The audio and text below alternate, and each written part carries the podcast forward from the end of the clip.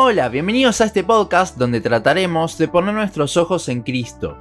El Evangelio es el mensaje más completo que puede existir. Desarrollarlo en su totalidad nos llevaría a toda la eternidad, ya que en él se revela el infinito Dios. Sin embargo, cuando lo predicamos intentamos resumirlo, pero muchas veces nos olvidamos de puntos muy importantes. Uno de ellos es el que veremos hoy que cada vez se lo menciona menos. Ezequiel 18, 21 y 22 dice, Mas el impío, si se apartare de todos sus pecados que hizo, y guardare todos mis estatutos, e hiciere según el derecho y la justicia, de cierto vivirá, no morirá. Todas las transgresiones que cometió no le serán recordadas. En su justicia que hizo vivirá este es un capítulo que quería hacer hace un tiempo y va muy relacionado con la serie que terminamos hace poco sobre el estudio de la salvación. Justo esta semana estaba leyendo el libro de Ezequiel y cuando llegué al pasaje que leímos lo vi muy oportuno para hablar del tema de hoy. Pasajes como este han llevado a personas a creer que en el Antiguo Testamento la salvación era por obras. Y sí, He escuchado a gente pensar eso. Claramente sabemos que esto no es así. Sabemos que es por gracia por medio de la fe, Efesios 2, 8 al 9. Y siempre ha sido así. Ezequiel viene hablando sobre cómo cada uno es responsable por su pecado y cómo por el mismo estamos condenados. El versículo 21 empieza con la palabra más, marcando un contraste, es lo mismo que decir pero, ya que habla que aquel pecador que está bajo condenación, que se arrepiente de su pecado y comienza a vivir una vida justa, en lugar de sufrir la muerte espiritual, tendrá la vida eterna. A lo largo de la Biblia hay varios pasajes que hablan de esto, y el pensamiento común es decir que para salvarnos debemos arrepentirnos y comenzar a vivir alejados del pecado. Bueno, eso es lo mismo que pensar en la salvación por obras, sobre todo la última parte.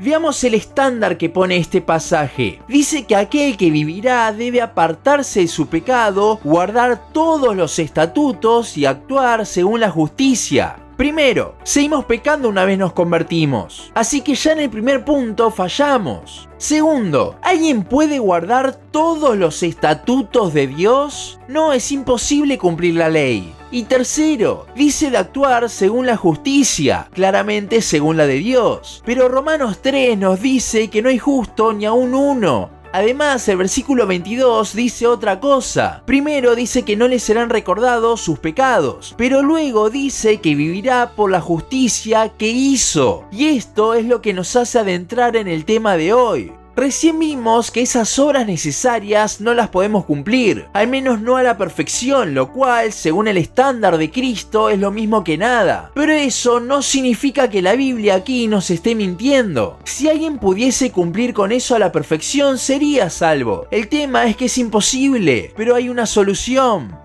A menudo cuando predicamos el Evangelio hablamos sobre cómo la buena noticia es que Dios se hizo hombre y murió pagando por nuestros pecados para que la condena por ellos ya no sea para nosotros, y resucitando al tercer día para confirmar ese pago. Ahora, acá falta algo, porque sí, nuestros pecados son pagados, y al ser librados de la esclavitud del mismo, al ser nuestros ojos abiertos gracias a ese pago, nos arrepentimos. Pero el versículo de Ezequiel habla de arrepentirse y a la vez vivir una vida justa, lo cual no podemos. Ya de por sí el arrepentimiento lo concede Dios y no es nuestro propio, necesitamos el nuevo nacimiento, necesitamos que Él nos libere del pecado, mucho menos vamos a poder vivir una vida justa Aquí es cuando entra la importancia de la vida de Cristo, la cual fue y será la única en la historia de la humanidad que sí cumple con lo que dice el pasaje que leímos. Y mientras nuestros pecados se le fueron puestos en la cuenta a Jesús en la cruz, su vida perfecta se nos es puesta en nuestra cuenta por medio de la fe. ¿Qué significa esto? Que ahora sí cumplimos con lo que dice el pasaje de Ezequiel, pero no por nuestras propias obras, sino porque ahora tenemos las obras de Cristo en nuestra cuenta. Y en lugar de vivir por una justicia que hicimos, lo cual no existe, vivimos por su justicia que hizo y ahora tenemos.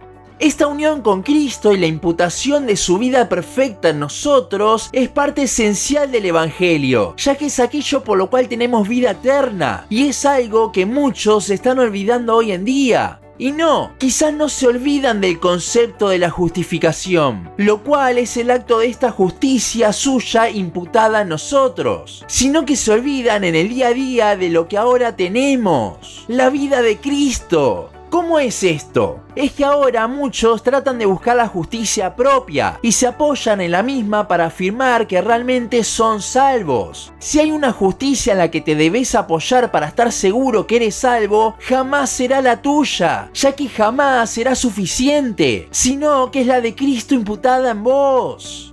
Parte de predicarse el Evangelio todos los días es predicarse que tu justicia es nula, pero que ahora tienes la que Jesús vivió. Recuerda que jamás nuestras obras aportan algo, ya que no son suficientes. Debemos recordar la justicia de Cristo y recordar que la tenemos en nosotros. Esa es la única forma en la que realmente podremos descansar y no cargarnos con llegar a un estándar imposible. Y obviamente que nuestra unión con Cristo no es una invitación a pecar, total mis obras no importan, porque ellas, si bien no nos aportan nada a nosotros, Dios las utiliza para mostrarse, para mostrar su poder transformador al mundo y a nuestros hermanos, quienes pueden tomar fuerzas al ver ese poder que nos sacó de la misma miseria.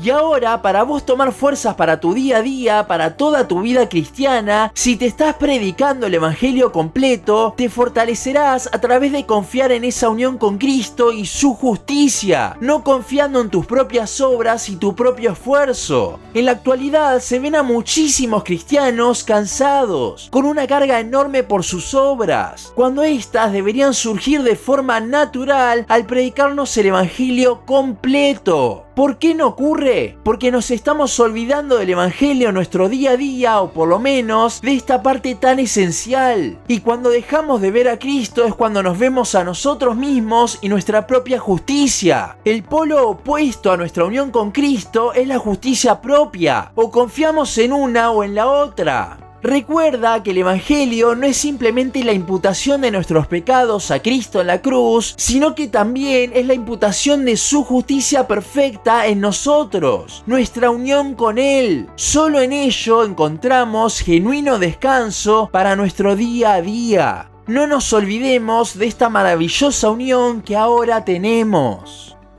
Hasta aquí nuestro capítulo de hoy. Seguinos en Instagram, Facebook, YouTube y Spotify. En todas nos encontrás como Los Ojos en Cristo. También seguinos en losojosencristo.blogspot.com para leer el resto de nuestros blogs. Nos vemos en la siguiente ocasión.